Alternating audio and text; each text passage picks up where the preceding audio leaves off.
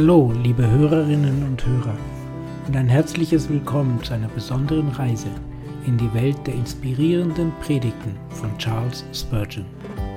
In diesem Podcast werden wir in die tiefgründigen und zeitlosen Botschaften dieses einflussreichen Predigers aus dem 19. Jahrhundert eintauchen.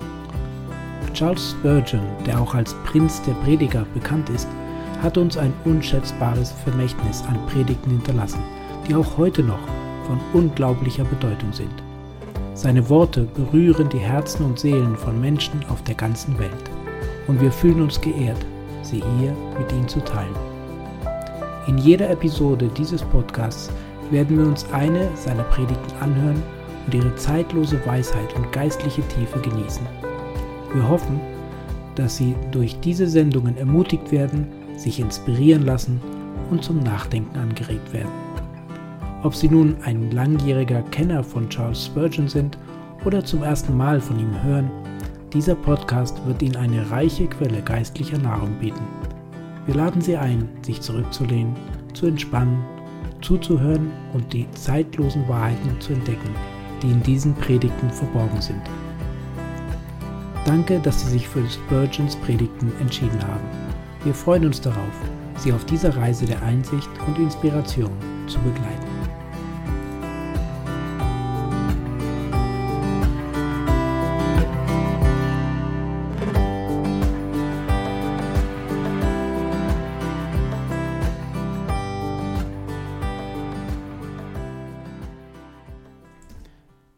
Zu Gott.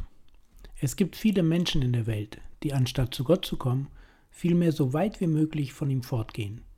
Nichts würde ihnen lieber sein, als wenn sie sich seiner Gegenwart ganz entziehen und aus dem Gebiete seiner Herrschaft auf immer entkommen könnten. Müssten sie sich auch in der Hölle betten, sie wären es zufrieden, wenn sie nur dadurch die große Frage beantworten könnten, wo soll ich hingehen vor deinem Geist oder wo soll ich hinfliehen vor deinem Angesicht? Ihre Herzen sind von Feindschaft gegen Gott erfüllt. Sie hassen sein Wort und sein Weg.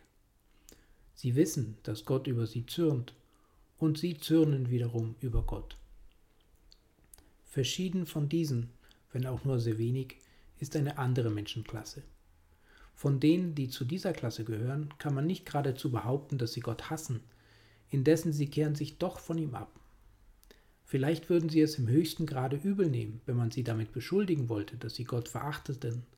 Aber dennoch können sie nicht leugnen, dass sie in völliger Gleichgültigkeit gegen Gott dahinleben. Sie sprechen in ihrem Herzen kein Gott. Gott ist nicht in allen ihren Gedanken. Sie mögen erhabene Vorstellungen von der Natur haben, aber sie sehen sich nicht nach der Gemeinschaft mit dem, der die Natur geschaffen hat. Sie denken oft an das, was die Zeit angeht und die Sinne beschäftigt, an die Dinge, die auf Erden sind. Aber was die Ewigkeit betrifft und ihre unvergänglichen Güter, die Dinge, die unsichtbar sind und ewig, daran haben sie kaum Zeit zu denken. Hütet euch, ihr Gottvergessenen, denn euer Zustand ist durchaus nicht besser als der Zustand der entschiedenen Feinde Gottes. Die Gottlosen müssen zur Hölle gekehrt werden. Die, welche Gott hassen, werden seinen Zorn fühlen müssen. Aber so wird es auch euch, ihren Gefährten, ergehen, denn so heißt es weiter in dieser Stelle, und alle Heiden, die Gottes vergessen. Es ist nicht nötig, dass ihr Gott hasset, dass ihr euch gegen ihn auflehnet, wenn ihr euch selbst zugrunde richten wollt. Das bloße Nichtachten auf Gott reicht hin, euch ins Verderben zu stürzen. Denn also spricht der Apostel, wie wollen wir entfliehen, so wir solche Seligkeit nicht achten?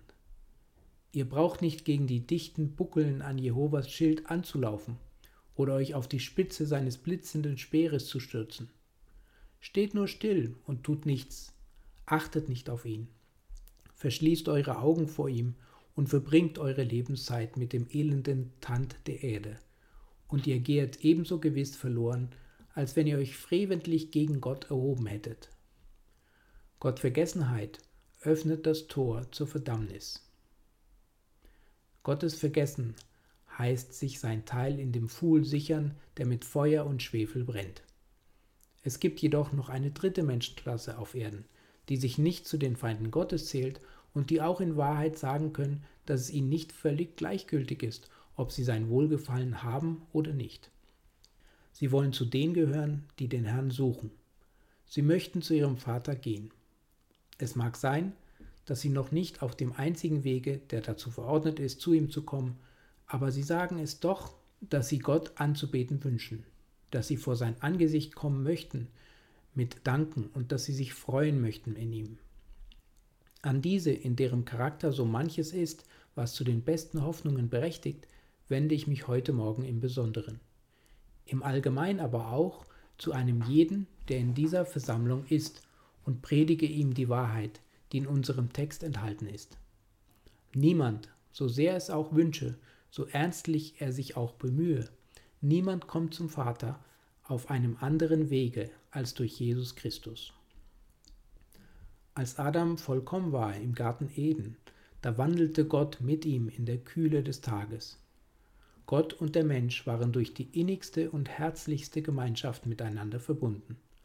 Der Mensch war ein glückseliges Geschöpf, Gott war ein gnädiger Schöpfer, und die beiden kamen zusammen und hatten seligen Umgang miteinander. Aber von dem Augenblick an, in dem Adam die verbotene Frucht berührte, wurde der Weg zwischen Gott und Mensch versperrt.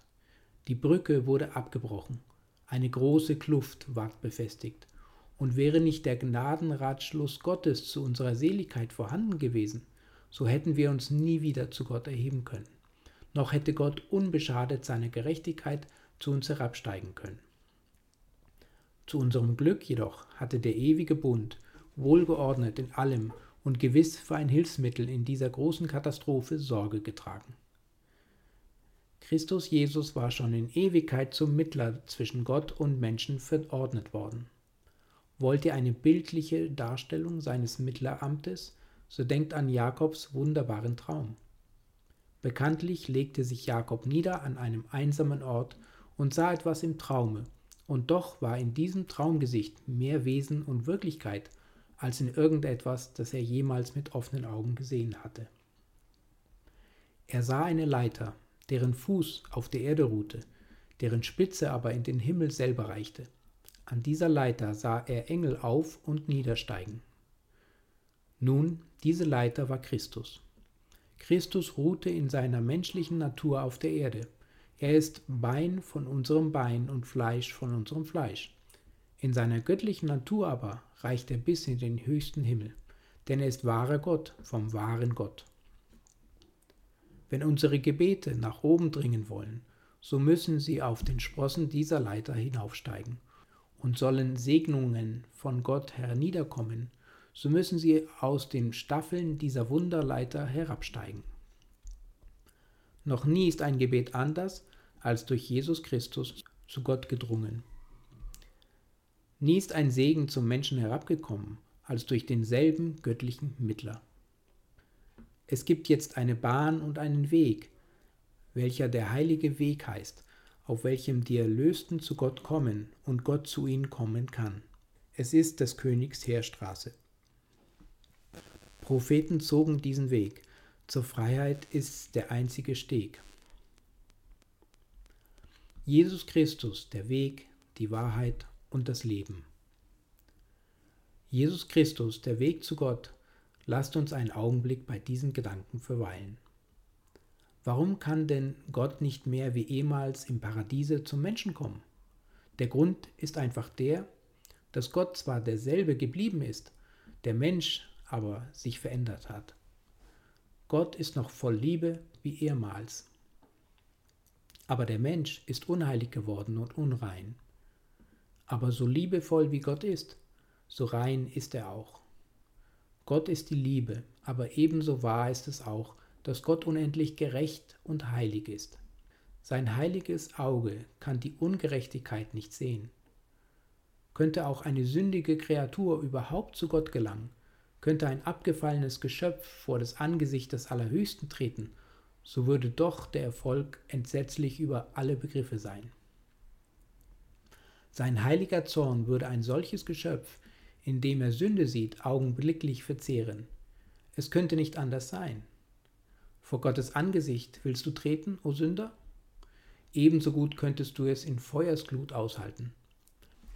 Wie Nebukadnezars Ofen die Männer versenkte, die da kamen, um die drei heiligen Knaben hineinzuwerfen, so würde uns Gott das verzehrende Feuer dahinraffen, wenn wir ihm auch nur mit Dank und Anbetung nahen wollten, würde nicht Jesus Christus, der Mittler, für uns Fürsprache einlegen. Ich sage, dies ist eine notwendige Folge seiner Natur. Gott kann nicht anders sein als gerecht, und die Gerechtigkeit kann keine Sünde ertragen. Gott kann nicht anders sein als heilig und rein. Er würde aufhören, Gott zu sein, wenn er nicht mehr rein wäre. Darum muss er jeder Annäherung der Unreinigkeit wehren. Wiewohl er keinem Gesetz unterworfen ist, so können doch die Gesetze seiner Natur nie gebrochen werden. Sein Wesen ist, ich lasse niemand ungestraft. Er ist langsam zum Zorn, er ist groß von Macht und er ist bereit zu vergeben.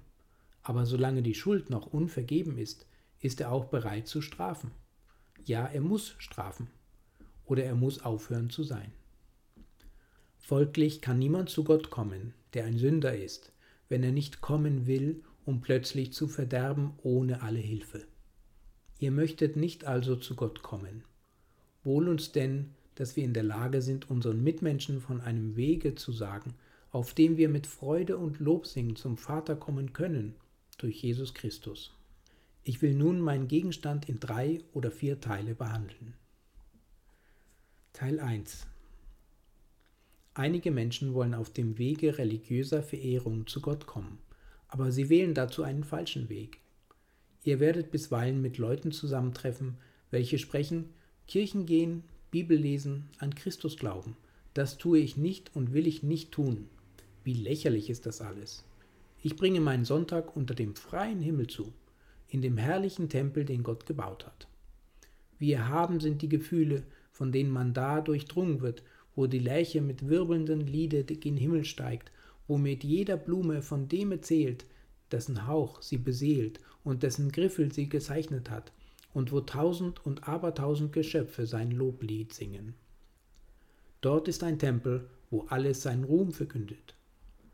Ich brauche in keine Kirche zu gehen und das zu hören, was ihr das Evangelium nennt. Ich verehre den Gott der Natur, nicht den Gott der Offenbarung, sondern den Gott der Natur. Also spricht ein solcher, aber wir erwidern ihm die Worte unseres Textes. Dein Dank und deine Anbetung sind von Gott nicht angenehm, den du verehrst, denn dieser Gott hat erklärt, dass niemand zu ihm kommen kann, es sei denn durch seinen Sohn Jesus Christus. Bewirfst du nun denn diesen Weg zu ihm und beharrst dabei, diese Gebete und deine Anbetung auf einem Wege vor ihn zu bringen, den er nicht anerkennt, so wisse, dies wird die Antwort auf deine Gebete und deine Verehrung sein. In Schmerzen musst du liegen, wenn Gott kommen wird, um dich zu richten in, an dem letzten Tage. Der wahre Christ kann sich von der Natur zu dem Gott der Natur erheben, weil er von dem Gott der Natur zur Natur herabgestiegen ist. Niemand kann den steilen Hügel hinanklimmen und von der Natur zu dem Gott der Natur emporsteigen, wenn er nicht zuvor diesen Weg herabgestiegen ist. Gott muss dich erst zu sich nehmen, auf den Berg, auf dem er wohnt, und dann kannst du herabkommen, wie Moses vom Berge Sinai. Aber ehe er dich nicht hinaufgehoben hat, wird dein müder Fuß erlahmen und deine Kraft verfallen, ehe du den Gott der Natur durch seine Werke erreichen kannst. Nein, mein Freund, du magst es in deiner Weise sehr aufrichtig meinen mit all deinen Gebeten und deiner Verehrung, die du dem unversöhnten Gott der Natur in deinem Garten oder auf deinem Felde darbringst. Aber so aufrichtig, wie sie sein mögen, so verfehlen sie doch ihren Zweck. Der Bogen, von dem sie entsendet werden, ist nicht stark genug, um sie bis zu dem erwünschten Ziele zu führen, Sie prallen ab und werden auf dein eigenes Haupt zurückfallen und dich verwunden, aber den Thron Gottes erreichen sie nicht. Ich bemerke jedoch, dass diese Leute, die so viel von natürlicher Religion sprechen, soweit ich sie kenne, gar keine Religion haben. Ich habe wahrgenommen, dass diejenigen, welche sagen, ich kann Gott anbeten, ohne dass ich in die Kirche gehe oder an Jesus glaube, nicht tun, was sie sagen. Bisweilen habe ich Gelegenheit gehabt, viele sogenannte Anbeter des Gottes der Natur am Sonntage die Straße, in der ich wohne, herabkommen zu sehen. Sie bestehen meistenteils aus Leuten, die mit Käfigen versehen sind, um Vögel zu fangen auf der Wiese, oder sie tragen Angelruten, um zu fischen. Eine andere, sehr ehrenwerte Brüderschaft der Art begibt sich nach den Kegelbahnen und den Schenken und bringt den Tag in mannigfachigen Übungen des Faustkampfs zu. Die könnten ebenso gut wie unsere vornehmen, feingebildeten Sünder sagen, wir brauchen in keine Kirche zu gehen, wir bringen den Sonntag in der Anbetung des Gottes der Natur zu. Und wahrlich, ein schöner Gottesdienst ist es. Der Gott der Natur ist es allerdings, dem sie dienen.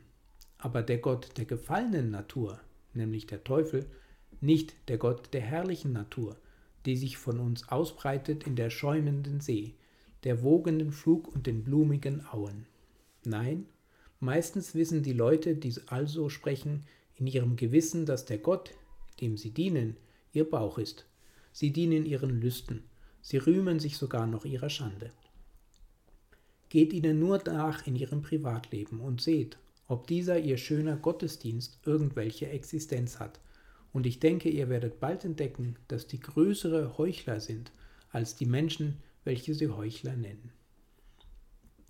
Und ist es nicht ein etwas verdächtiger Umstand, dass diese Leute, die uns so weit voraus sind, dass sie den Gott der Natur verehren, nach ihrem eigenen Geständnis lieber mit Schafen, Rindern, Pferden und Singvögeln in Gesellschaft sind, als mit den Heiligen Gottes? Es sieht ziemlich verdächtig aus, wenn ein Mensch sich in einer Schafhürde mehr zu Hause fühlt als in einer Versammlung vernünftiger Wesen.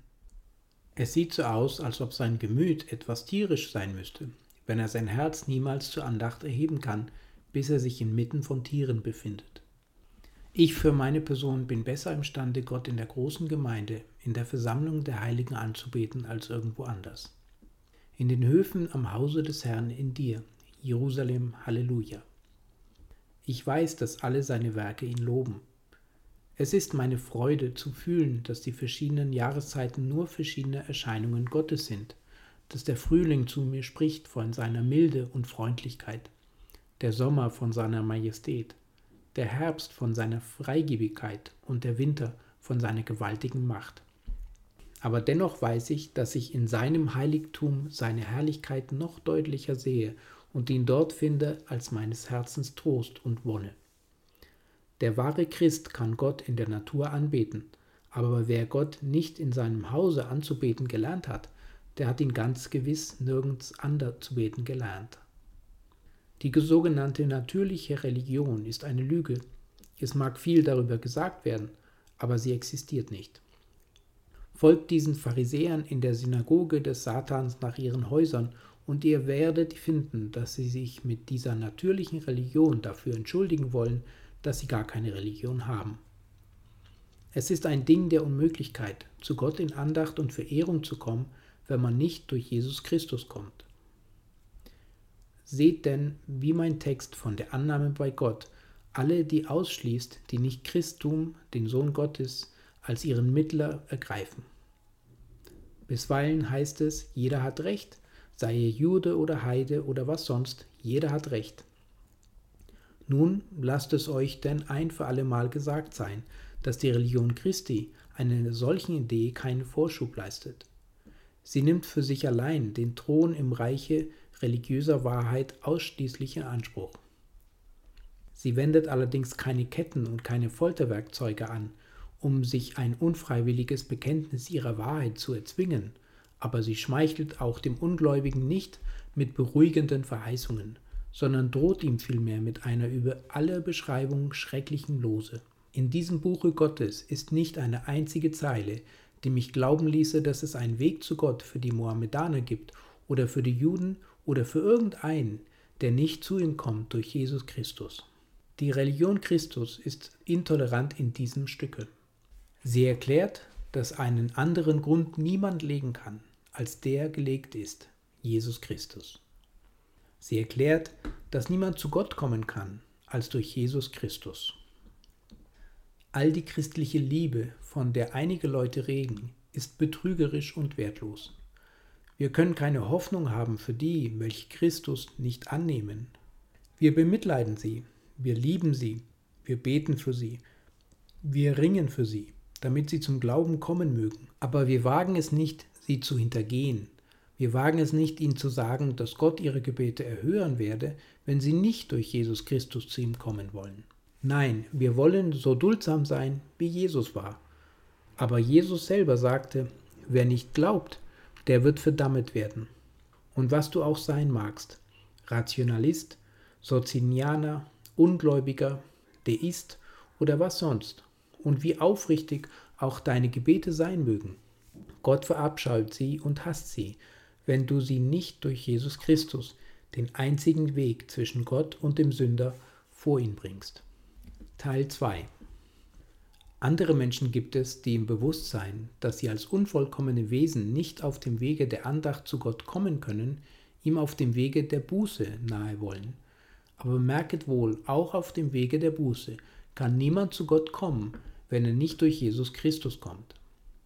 Jene Tränen in deinen Augen sind köstlich wie Diamanten vor dem Angesicht des Gottes aller Gnade, wenn Jesus, die Sonne der Gerechtigkeit, in ihnen leuchtet. Aber auch deine Tränen, deine Seufzer und dein Stöhnen haben keinen Einfluss auf das Herz Gottes, wenn sie nicht mit dem demütigen Glauben an Jesus Christus, seinen eingeborenen Sohn, verbunden sind. Umsonst weinst du, bis deine Augen vor Tränen erblinden, umsonst seufst du, bis dein klopfendes Herz vor Angst die Hülle des Leibes zersprengen möchte. Umsonst kniest du, bis deine Knie vor Beten wund werden. Gott hört dich nicht, er nimmt dich nicht an, wenn du nicht den Namen Jesus des Gekreuzigten, seines Sohnes, des Heilands der Menschen nennst. Ach, es ist traurig zu sehen, wie die Menschen lieber jeden anderen Weg zu Gott versuchen, als durch Jesus Christus zu kommen. Da ist die römische Kirche, die den Menschen schwere Bußübungen auferlegt, damit sie zu Gott kommen mögen. Erst in der verflossenen Woche ging ich in eine römische Kathedrale und sah dort zu meinem Entsetzen arme Weiber auf ihren Knien, die durch die ganze Kathedrale rutschten, indem sie als eine Bußübung von einer ganzen Reihe von Gemälden, die an den Wänden hingen, zu beten hatten. Nun dachte ich, das mag ihrem Gotte wohlgefällig sein, meinem Gotte gefällt es nicht. Dass diese armen Frauen sich den Rheumatismus holen sollen oder noch etwas Schlimmeres, damit Gott an ihren Wohlgefallen haben möchte, ist die merkwürdigste Religion, die mir bekannt ist. Was muss ihn Gott für ein Wesen sein, wenn er an armen Menschen nur dann seine Freude hat, wenn sie sich peinigen?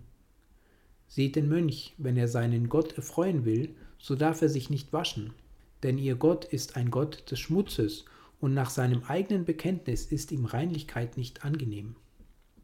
Auch muss er fasten, ihr Gott ist ein Gott des Hungers, er ist offenbar nicht unser Gott, denn unser Gott ist ein Gott der Freigebigkeit. Der arme Mönch muss sich geißeln, er muss seinen armen Rücken schlagen, bis das Blut in Strömen fließt.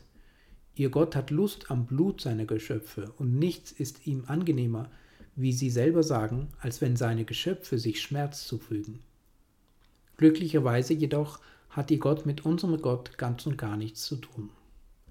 Ihr Gott ist ein alter, römischer, heidnischer Götze, der vor Alters verflucht war und noch verflucht ist, aber unser Gott ist ein Gott, der am Glück seiner Geschöpfe Freude hat, der, wenn irgendwo ein Verdienst wäre, dieses eher in unserer Freude als in unserem Schmerz finden würde. Wenn auch, wohlzumerken, in keinem von beiden Verdienst ist. Wenn wir zu Gott in Reue und Buße kommen, so dürfen wir nur ein Opfer bringen, denn es ist nur ein Weg, auf dem Gott wohlgefälligen Buße getan werden kann. Und das ist der Weg durch Jesus Christus unseren Herrn. Wenn ich nicht irre, so ist da drüben ein Mann, der mit dem Gefühl seiner Schuld belastet ist und sich nach Vergebung sehnt. Oh, sagt er, ich weiß, ich bin mit Schuld beladen. Ich fühle, dass ich Gottes Zorn verdiene.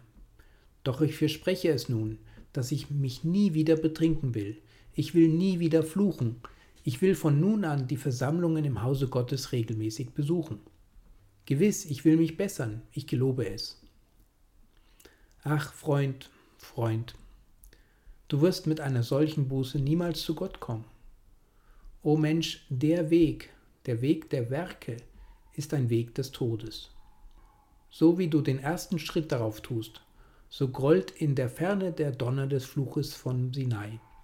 Verflucht sei jedermann, der nicht bleibt in allem dem, das geschrieben steht in dem Buche des Gesetzes, dass er es tue.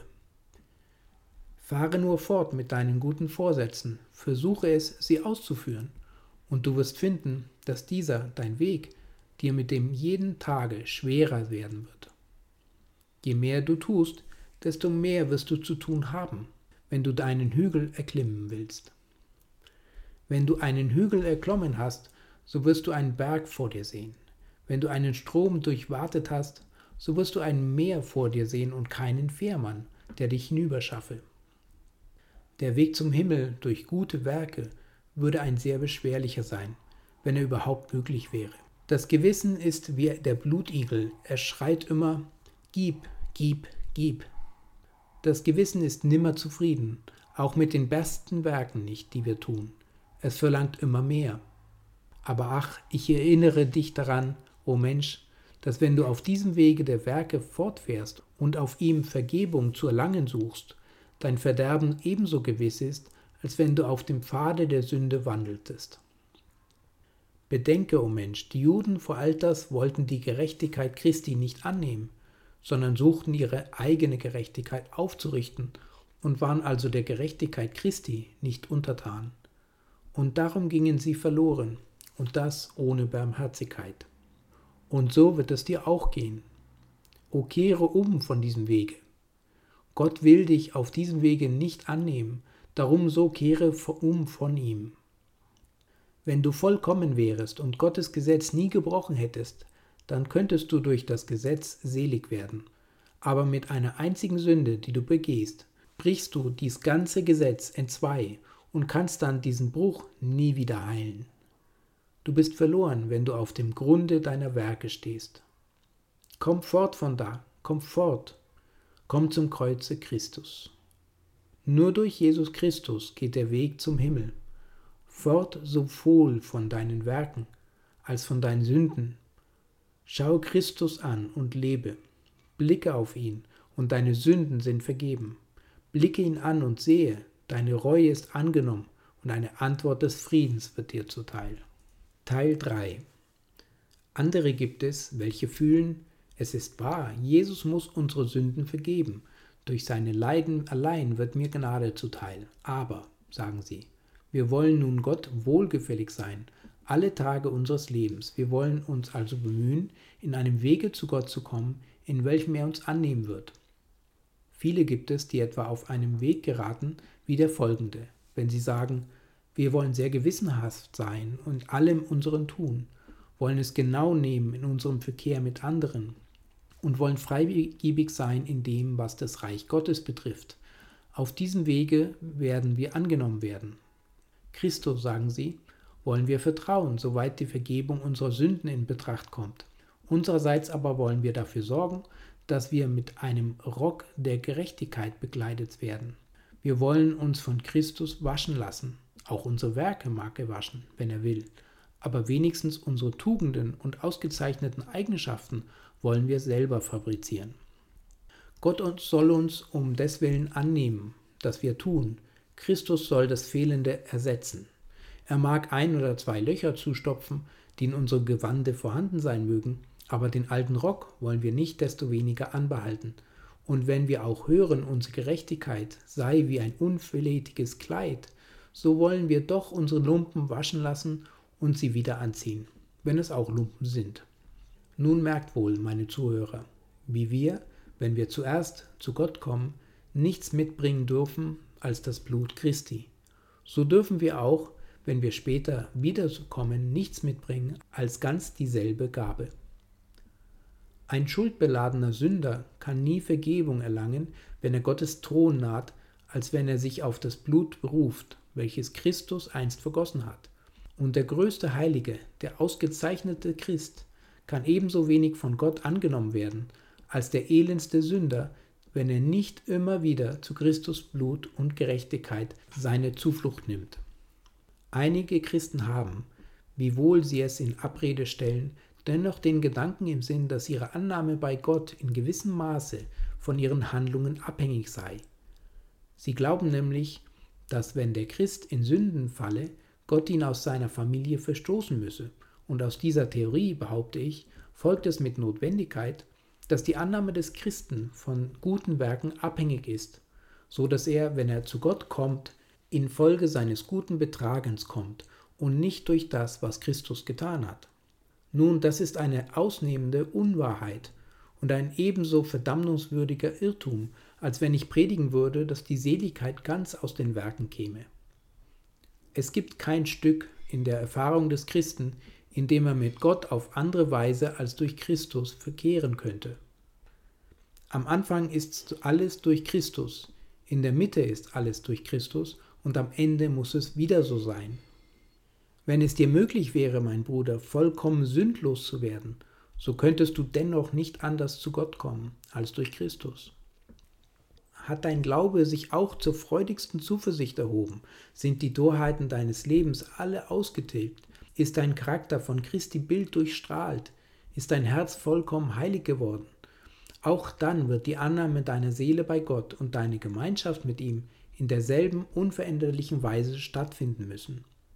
Jesus, Jesus, Jesus, der Pfad für den Sünder und der Weg für den Heiligen. Kein Weg zu Gott, selbst nicht für den heiligsten Menschen, kein Weg zur Annahme bei Gott als durch Jesus und durch Jesus allein. Entdecken wir nicht alle in uns zu Zeiten eine Neigung, auf einem anderen Wege als durch Jesus Christus zu Gott zu kommen? So diesmal hast du gut gepredigt, sagt Satan. Dies und dieses Werk hast du gut vollbracht. Sieh, sagt der Teufel, wie viel du zu jener Gesellschaft beigetragen hast. Nun geh und bete. Und wir gehen und beten mit solcher Freudigkeit. Diesmal denken wir, müssen wir gewiss erhört werden. Aber vielleicht birgt sich, ohne dass wir es wissen, im Grunde unserer herrlichen Geläufigkeit im Gebete der heimlichen Gedanke, dass Gott uns gewiss erhöhen werde, weil wir so fleißig, so freigebig gewesen seien. Und auf der anderen Seite, wenn wir gesündigt haben, wenn unser Gewissen uns straft, dann gehen wir halb furchtsam zum Throne Gottes, weil wir bei uns sprechen, dass Gott uns nicht erhören werde. Ist das nicht Hochmut? Sind wir denn jemals besser gewesen, als wir jetzt sind? Waren wir nicht immer und sind wir nicht jetzt so schlecht, wie wir irgend sein können? Ist in uns irgendetwas, das uns bei Gott empfehlen könnte? Ist nicht eben die Tatsache, dass wir in einem guten Herzenszustande mit Kühnheit und in einem schlechten mit Furcht kommen, ein Beweis dafür, dass der heimliche Gedanke im Herzen steckt, als müssten wir durch irgendetwas, das in uns ist, zu Gott kommen? O könnten wir nur diese Wahrheit lernen und festhalten, dass unsere Annahme bei Gott von nichts abhängt, das wir tun oder tun können, von nichts, das wir denken, fühlen oder sein können, sondern völlig, einzig und allein von dem, was Jesus ist, getan und gelitten hat. Haben wir nur einmal den Gedanken erfasst und er steht in unserem Text, so werden wir durch den Beistand des Heiligen Geistes imstande sein, zu allen Zeiten mit Freudigkeit zu Gott zu kommen wissend, dass wir also durch Christus kommen und daher mit Kühnheit zum Throne der Gnade treten dürfen. Ist hier vielleicht gewiss, es ist hier eine schüchterne Seele, die sich fürchtet, durch Christus zu Gott zu kommen. Ach mein teurer Bruder, ich kenne deine Furcht und ich kann mit dir fühlen, aber eben weil ich deine Furcht kenne, so will ich dich auch tadeln. Was? Fürchtest du dich? durch Christus zu Gott zu kommen und brauchst du jemand, der deinethalben bei Christo Fürsprache einlege? O törichstes Herz! Wenn du zu Gott kommen willst, so brauchst du freilich einen Mittler. Aber wenn du zu Christus kommst, so brauchst du keinen. Geh zu ihm, gerade wie du bist, ohne dich erst besser machen zu wollen. Geh geradeswegs zu ihm. Lumpen und Sünde und Aussatz und Wunden und Geschwüre, alles mit und gerade zu ihm hin. Fürchte nicht, dass der Vater dich verwerfen werde, wenn du durch ihn allein kommst. Mein armer, furchtsamer Bruder, lass dich von mir zu diesem Wege hinführen. Komm mit mir. Siehst du dort jenes Kreuz? Bemerkst du jenen glorreichen Mann, der an demselben ist unaussprechlichen Qualen stirbt? Meinst du nicht, dass jene Leiden genug sind, um den Zorn Gottes zu versöhnen? Höre doch, was er ruft. Willst du nicht glauben, was er sagt? Es ist vollbracht, so ruft er, ehe er den Geist aufgibt. Und wenn Jesus meinte, dass es vollbracht sei, meinst du es dann nicht auch? Wenn er selbst glaubte, dass er genug getan hatte, ist das nicht genug für dich, was für ihn genug war? Komm und fürchte nichts, denn Jesus sieht dich freundlich an. Noch fließt sein Blut, noch strömen Blut und Wasser aus seinem Herzen hervor. Komm, denn niemand ward je hinausgestoßen, solltest du der Erste sein. Jene Arme, die ans Kreuz genagelt sind, sind weit aufgetan, als wollten sie dir zeigen, dass sie den größten Sünder umfangen können. Jene Füße, die ans Kreuz genagelt sind, sitzen fest an einem Ort, als wollten sie da bleiben und warten, dass sie dir gnädig seien. O sieh seine durchbohrte Seite, es scheint, als wollte sie dir sagen, mein Herz ist nicht schwer zu erreichen. Sieh, durch den Speer des Kriegsknechts ist ein gerader Weg zu ihm gebahnt. Komm, hauche dein Seufzer in mein Herz, ich höre und erhöre sie. Komm, Seele, tritt auf diesen Weg. Wie sicher ist er doch, denn Jehovas Liebesbanner weht über ihm und des Heilands blutigen Fußstapfen haben den Boden bezeichnet. Diesen blutbenetzten Pfad zu Gottes Thron, ich lade dich ein, ihn jetzt zu betreten. Jesus hat ihn geebnet, Jesus hat ihn mit seinem Blute gefärbt. Bis oben hin läuft die rote Spur, ein purpurfarbener Faden, dich sicher durch das Labyrinth aller deiner Zweifel zu leiten. Komm her, komm her, arme Seele. Komm, setz dein Vertrauen auf Jesus allein, dann brauchst du nicht mehr zu Gott dem Vater mit Angst und Zittern zu kommen. Gott helfe dir, furchtsame Seele, Gott helfe dir. Du brauchst nicht zu verzagen. Jesus sagt, wer zu mir kommt, den will ich nicht hinausstoßen. Teil 4 Wiederum gibt es andere, welche auf dem Wege der Gemeinschaft zu Gott kommen wollen. Ihr werdet hin und wieder mit einem frommen Manne zusammentreffen, der nur sehr unvollkommene Vorstellungen vom Evangelium besitzt, aber nichtsdestoweniger von einer Art Ehrerbietung für den lebendigen Gott erfüllt ist. Er ist Astronom und er wird euch sagen, ein irreligiöser Astronom müsse seinen Verstand verloren haben. Er sagt, dass wenn sein Auge durch das teleskopische Glas auf die Wunderwelten blicke, die im Äther schwimmen, er mit Gott Gemeinschaft habe, über seine Allmacht staune und seine unvergleichliche Güte und Weisheit bewundere. Auch der Geolog wird euch sagen, dass wenn er in dem tiefen Fundament der Erde grabe und jene alten Bewohner wieder ans Tageslicht bringe, die in der Urwelt durch Riesenwälder dahinschritten, er es fühle, dass er mit dem ewigen Gott reden könne, dass ihn jene graue Haare der alten Welt an den Alten der Tage erinnern und dass ihm die Gebeine einer begrabenen Generation alle von dem Ewigen predigen, der vor allem war und in dem alle Dinge sind. Nun, diese Männer sind aufrichtig, aber denkt ja nicht, dass ihre Andacht Gott wohlgefällig oder ihre Gemeinschaft mit Gott wahr und natürlich sei, wenn sie nicht diese ihre Gefühle in die Erkenntnis eintauchen und mit ihr durchdringen lassen, dass Jesus Christus der einzige Weg zu Gott ist.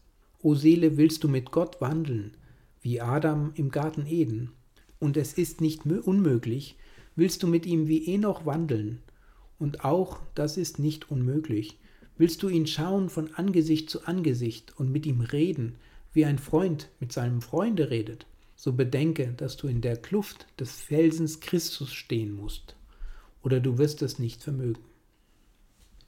Wer erst einmal in dieser Felskluft seinen Standpunkt genommen hat und Jesus Blut betrachtet, der kann auch in der Natur innig mit Gott verkehren. Stehend am Fuße des Berges kann er diesen Hügel sehen, der wie ein Keil die schwarze Nacht zerspaltet. Seine Seele kann den Gipfel erklimmen und die unsichtbare Welt betreten. Er kann auf diesen gewaltigen Felsen hinblicken wie auf einen Gesandten, der von der Erde gen Himmel geht, und sein Geist mag weiter und weiter emporsteigen auf des Berges Spitze, bis es ihm scheint, dass er die Hand des Allmächtigen ergreifen könne. Aber merke wohl, dieser hohe Gipfel der Gemeinschaft mit Gott kann nicht bestiegen werden, wenn nicht Jesus Christus selber sich erbietet, die heilige Leiter zu sein und den müden Tritten unseres Glaubens Kraft zu leihen. Er ist der Weg zu Gott, er ist die Wahrheit, die uns leitet, er ist das Leben, das uns kräftigt, auf diesem Wege zu wandeln. Ohne Christus ist kein Weg zur Gemeinschaft mit Gott, keine Wahrheit in der Gemeinschaft und kein Leben darin. Christ hüte dich, dass du es nie versuchest, anders als durch Jesus Christus mit Gott Gemeinschaft zu haben. Auch durch den Heiligen Geist versuche es nicht, mit ihm Gemeinschaft zu haben, wenn du nicht dabei an Christus denkst. Der Heilige Geist bringt die Gemeinschaft zustande, aber Christus ist das Mittelglied, durch das sie sich ergießt. Der Heilige Geist läuft durch Christum wie durch einen Kanal. Wie Wasser aus dem Konduktor durch die Röhre läuft, so strömt uns die Gemeinschaft des Geistes durch Jesus Christus zu. Gott kann nicht anders zu uns kommen und unsere Seele kann nicht anders zu Gott kommen, als auf der Heerstraße der Gemeinschaft, Jesus Christus, Mensch und Gott zugleich. Teil 5 Und nun zum Schluss. Gibt es irgendeinen unter uns, der nicht in den Himmel kommen möchte? Lebt irgendwo ein Mensch mit so erstorbener Seele, dass er kein Verlangen nach einer anderen und besseren Welt in sich trägt? Gibt es ein Herz, das so abgestumpft wäre, dass es sich nicht sehnte, zur seligen Ruhe einzugehen? Ein Auge so blind, dass es nie ins Jenseits blickte? Eine Seele so gefühllos, dass sie nie vor Freude bebte in der Hoffnung auf eine Welt der Wonne und der Seligkeit? Der wilde Sohn der Natur, der durch seine Wälder streift, blickt nach einer anderen Welt, und wenn er eine teure Leiche bestattet hat, so zündet er ein Feuer auf dem Grabe an, um dem Geiste durch die unheimlichen Schatten des Todes zu leuchten, damit er seinen Weg zum Paradiese finden könne. Und wenn das Feuer erloschen ist, so setzt er sich auf das Grab und singt ein Lied der abgeschiedenen Seele nach und hofft, sie sei nun im Reiche der Seligen, im Lande des Jenseits angelangt. Er gibt sich nicht zufrieden, bis er es glauben kann, dass der Geist des teuer Geliebten in ein besseres Land gekommen ist. Und sollte es möglich sein, dass unter uns, die wir in einem christlichen Lande leben, irgendjemand sein Auge vor der Zukunft verschließt und nie über das Grab hinüberblickt? Nein, nein, wie viele. Ja, wir alle sehen uns nach einer anderen und besseren Welt. O Welt voll Weh, was wärest du, wenn du nicht der Vorhof einer Welt voll Wonne wärest? O Land der Gräber und der Leichensteine, was wärest du, wenn wir nicht durch dich zum Lande des Lichts gelangten. O Tal der Tränen, was wärest du, wenn wir nicht wüssten, dass du der Pfad nach dem Berge der Verklärung bist? Was wärest du, wenn du uns nicht führstest zu den Hütten unseres Gottes, zu dem Heiligtum des Friedens, in dem wir zu wohnen hoffen? Aber es gibt keinen Weg zum Himmel, welche Hoffnungen wir auch haben mögen, als durch Christus. O Geist des Menschen, nur durch die blutende Seite Jesus führt der Weg zu den Perlentoren. Dies sind die Tore des Paradieses, diese blutigen Wunden. Willst du den Weg zu Gottes leuchtenden Throne finden, so suche erst den Weg zu Jesus Kreuz und Schmach. Suchst du den Weg zur Seligkeit, so tritt in den Pfad des Elends, den Jesus einst betreten hat. Was? Willst du einen anderen Weg versuchen? Mensch, bist du verblendet genug zu wähnen, dass du die Säulen und die Tore des Himmels aus ihren ewigen Fundamenten reißen und dir durch deine geschaffene Kraft einen eigenen Weg zum Allerheiligsten ertrotzen werdest? Der Arm Gottes würde dich hinunterschmettern bis in die allertiefsten Grund. Oder meinst du, mit deinem Reichtum, deinem Golde, auch nur einen Fußbreit Erde im Paradies kaufen zu können? Du Narr, was ist dein Gold, wo von Gold die Straßen sind und von einer einzigen Perle jedes Tor, wo das Fundament aus Jaspis ist und seine Mauern von köstlichen Stein? Oder meinst du dorthin durch dein Verdienst zu gelangen? O Tor, durch Hochmut fielen die Engel, durch Hochmut fällst du auch du. Wenn du von deinem Verdienst sprichst, so bezeugst du, dass du der eingefleischte Teufel bist. Fort mit dir. Der Himmel ist nicht für deinesgleichen. Aber sagst du, Ich will meine Habe hinterlassen, wenn ich sterbe. Ich will ein Hospital bauen und die Armen speisen. Dann komm, ich will dich bezahlen. Du hast für deine Nation gearbeitet. Lass sie die Schuld bezahlen. Lass sie dir ein Monument in Stein errichten und dein Bild obendrauf setzen. Hast du für dein Vaterland gelebt, so lass dir dein Vaterland bezahlen, was es dir schuldig ist. Aber Gott, was ist er dir schuldig? Vergessen hast du ihn, verachtet seinen Sohn, verworfen sein Evangelium. Krieger, Staatsmann, Patriot, was du auch seist, lass dir von den Menschen bezahlen, Gott schuldet dir nichts. Und alles, was du tun magst, wird ihn nimmermehr bestechen, dich in seinen Palast hineinzulassen, wenn du nicht auf dem rechten Wege durch Jesus Christus kommst, der da lebte und starb, aber nun lebendig ist von Ewigkeit zu Ewigkeit und die Schlüssel des Himmels an seinen Gürtel trägt. Und nun kommt ihr, die ihr nichts zu bringen habt, kommt zu Christus an diesem Morgen, ihr Verzagenden, ihr Schuldigen, ihr Verlorenen. Gottes Gesandter steht vor euch, und als ob je Christus um eure Seele würbe, so bittet er euch, kommt jetzt zu Jesus. Ihr, die ihr über eure Sünden weint und nach dem Heil verlangt, glaubt jetzt an ihn.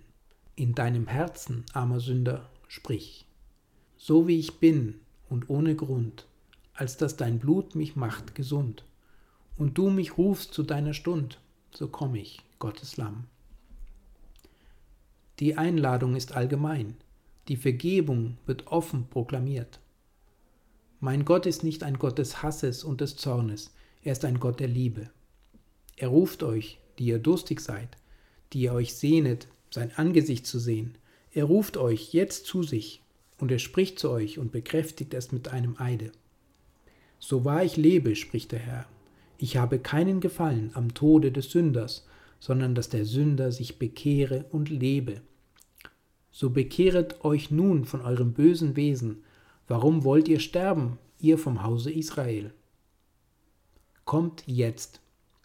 Der Geist und die Braut sprechen, komm, und wer es höret, der spreche, komm, und wenn du da dürstest, der komme. Und wer da will, der komme und nehme das Wasser des Lebens umsonst. O Geist Gottes, ziehe Sünder zu Christus.